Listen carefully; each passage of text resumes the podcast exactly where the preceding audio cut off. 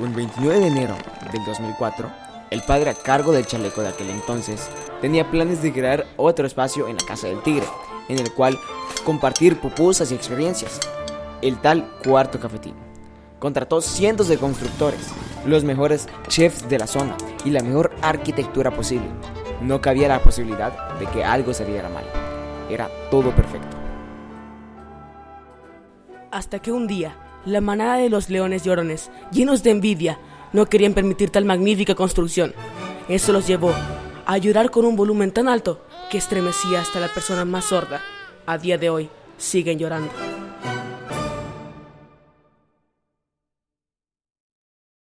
En intento de que los leones pararan su llanto, el director decidió cancelar dicha obra de arte. 16 años después, todos coinciden en que el cuarto cafetín tuvo que ser una realidad. No podían quitarnos lo que era nuestro. Por ello, hoy decidimos retomar la obra y terminarla a nuestra manera. Será un espacio para compartir, pero no tan solo pupusas, sino también experiencias, momentos, curiosidades y más. Y esta, vez, los, leones, no, lo pararán.